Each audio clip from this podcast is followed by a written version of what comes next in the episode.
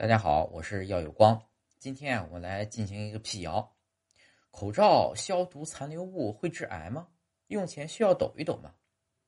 现在啊，网上流传着一种流言，也就是说，口罩消毒残留物环氧乙烷是一类致癌物质。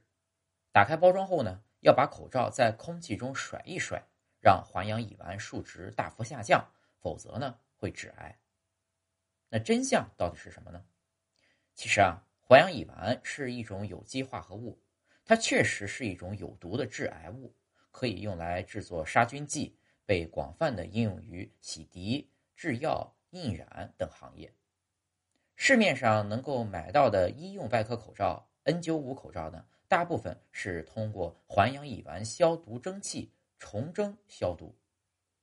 口罩制作厂家呢，会在消毒过后呢。待环氧乙烷挥发过后再进行包装。此外，还会对残留的环氧乙烷进行检测。口罩必须符合国家标准，也就是要小于每克十微克才能出厂。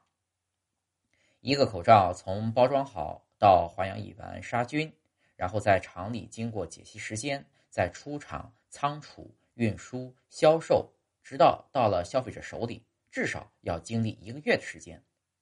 而环氧乙烷本身易挥发，出厂时呢已经符合国家标准了，再加上这么长时间的挥发，存在残留并且危害健康的可能性，真的是微乎其微。